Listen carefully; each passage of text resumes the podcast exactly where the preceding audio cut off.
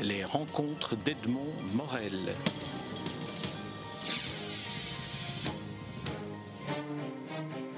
Et Michel Voiturier, nous nous rencontrons à l'occasion d'une évocation de l'association Charles Plisnier dont vous êtes un des membres.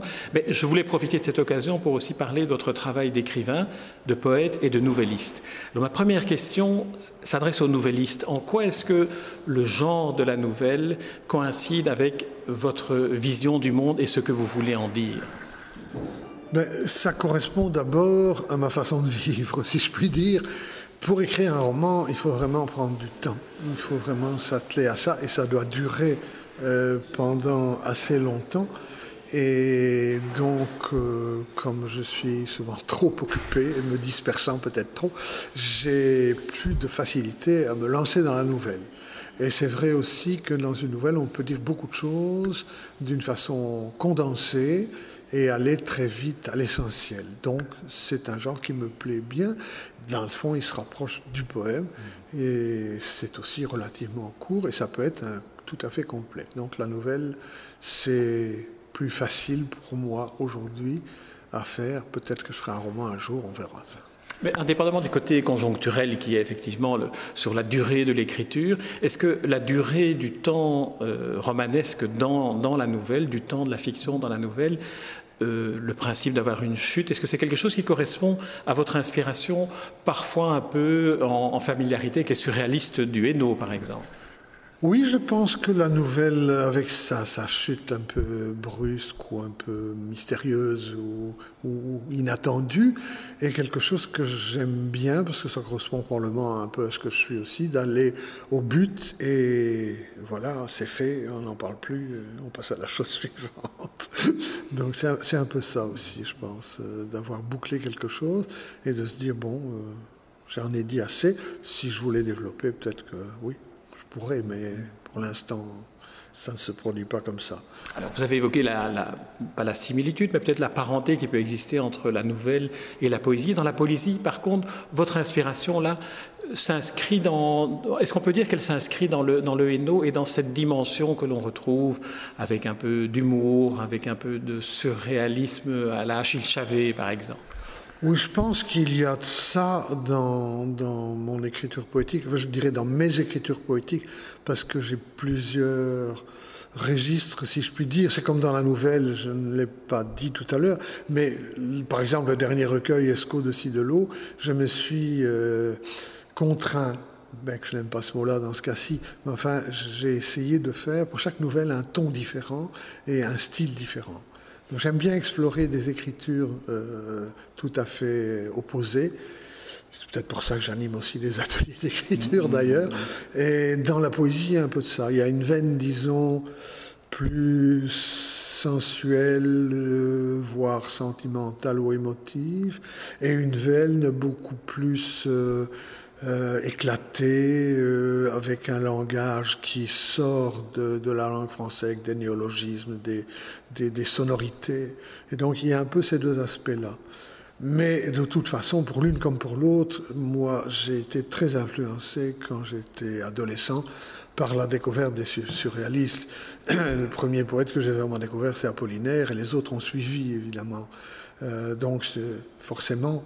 Et les surréalistes belges que j'ai aussi découverts relativement tôt n'ont pas été sans influence non plus. J'ai rencontré d'ailleurs une fois Chavet quand j'étais étudiant.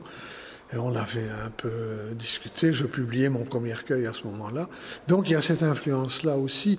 Et je pense que l'influence du territoire n'y est pas pour rien. L'ESCO, dont je parle beaucoup dans mes nouvelles, j'en parle un peu dans ma poésie, mais c'est quelque chose qui a marqué, pense, la plupart des écrivains de la région. C'est ce passage de ce fleuve lent, pas majestueux parce que chez nous il est encore très très chez nous c'est à tourner hein, pour, ceux, pour, ceux, pour, ceux, qui ne vous connaîtraient pas encore. Chez nous et dans le Hainaut en général il y a pas c'est le Hainaut de tourner c'est pas celui de la Louvière parce que Chavet euh, comme on évoque Chavet oui parce que le fleuve dans, dans nos régions bah, avant d'arriver à Anvers il est pas il est pas très large. Non mais c'est quand même un fleuve et, donc cette influence là comme peut-être l'influence que le pays est plat aussi euh, fait qu'on voit les choses euh, tout à fait différemment de quelqu'un euh, qui vivrait en Suisse sur une montagne ou je ne sais pas où. Mais donc ça, ça a joué forcément, bien sûr. L'inspiration pour les poètes, pour les nouvellistes, mais comme pour les peintres, est toujours une énigme pour celui qui lit. Et j'aimerais savoir comment, comment vient l'inspiration chez vous. Est-ce qu'au départ, vous savez, tiens, telle euh, sensation qui me vient, je peux la traduire en poème ou en nouvelle et la forme que va prendre euh, le poème ou la nouvelle sera telle ou telle suivant l'inspiration comment, comment ça se passe? Quelles sont les influences? Comment écrit Michel Voiturier? Ben, J'écris tout simplement à partir d'un mot. Il y a l'émotion, c'est vrai, qu'elle mais l'émotion se concrétise dans un mot. Et en général, ce mot-là, c'est le début de la nouvelle ou c'est le début du poème. Et à partir de ce mot-là, les autres mots viennent. C'est le principe des ateliers d'écriture, d'ailleurs. Euh, un mot engendre un autre mot, et il y a des tas de poètes qui ont parlé de ça. Et donc, on ne sait pas où on va. Mais les mots amènent à dire des choses qui euh, s'étoffent par les mots qui sont déjà là, et les mots suivants viennent. Et la nouvelle, c'est un peu la même chose. Il n'y a pas de plan préétabli, du moins chez moi, en disant, tiens, je vais raconter ça. Non, je pars euh, sur un mot, sur une phrase. L'exemple que je donne toujours, qui pour moi est le plus significatif, c'est une des pièces que j'ai écrites, qui s'appelait Chronique locale. Et j'étais chez moi durant les vacances de Pâques, et une phrase m'est venue dans ma tête. J'ai vu Julien là-haut. Et j'avais effectivement vu une pièce de Louvet sur Julien là-haut, le, communiste qui a été euh, flingué à un certain moment, soi-disant parce qu'il avait crié Vive la République. Et cette phrase, j'ai vu Julien là-haut, a trotté dans ma tête, et c'est devenu J'ai vu un certain Julien là-haut quelque part. Mm. Et c'est le début de la pièce, et tout le reste de la pièce est venu de ça. Et je n'ai rien euh, prémédité avant en disant tiens, j'ai parlé de ça, j'ai parlé de ça. Les personnages sont nés comme ça, de cette rencontre d'un Julien avec quelqu'un d'autre. Et, et, dans la poésie, je trouve c'est la même chose. Il y a, je sais pas, je vois un reportage à la télé sur une guerre ou autre chose. Il y a un mot qui surgit pour définir ça, et le reste du poème euh, vient, nourri des images, bien sûr, parfois des sons aussi, puisque j'aime bien écrire avec de la musique, et ça vient, et il n'y a pas à ce moment-là d'angoisse de la passe blanche, ni rien du tout. Ces mots euh, viennent et viennent, et puis quand ils viennent plus, c'est que c'est fini. Alors vous l'avez dit, vous animez des ateliers d'écriture.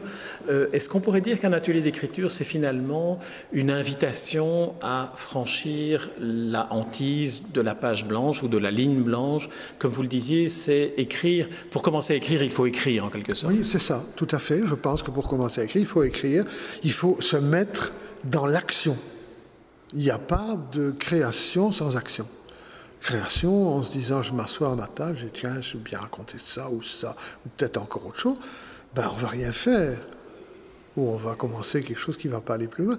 Tandis que si on, si on sent que ça vient de soi, parce que quelque chose qu'on vit se concrétise dans le langage par une phrase ou par un mot, on a là la base qui est à la fois intérieure à soi et extérieure parce qu'elle communique ce qu'on a ressenti et vécu.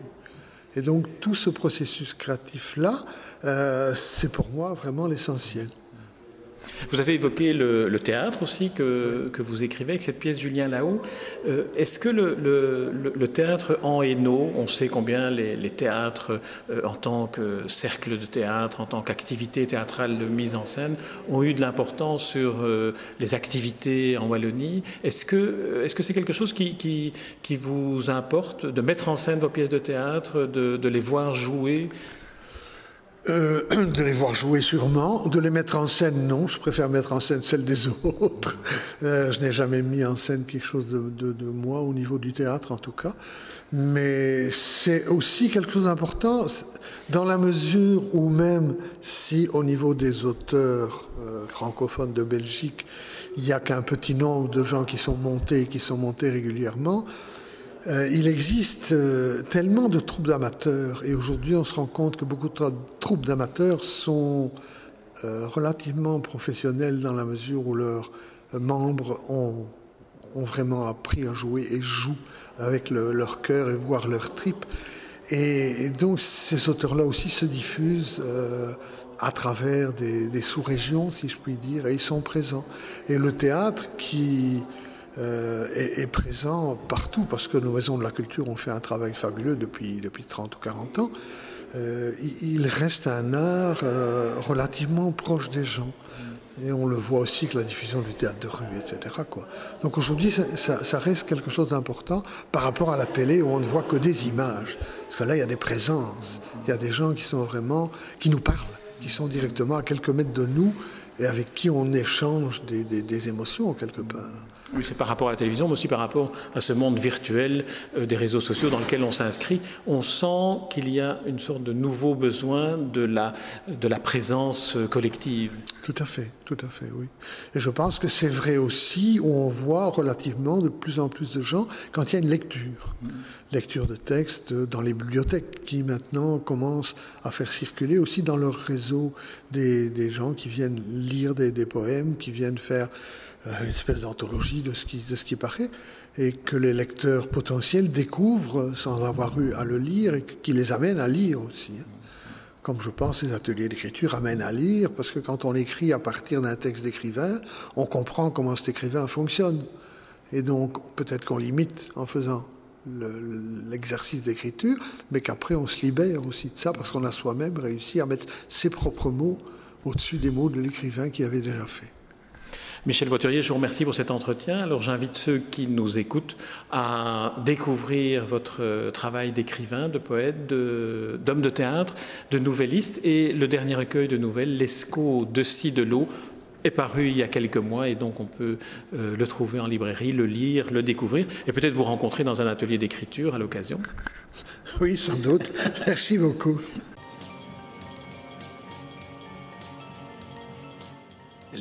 Les rencontres d'Edmond Morel.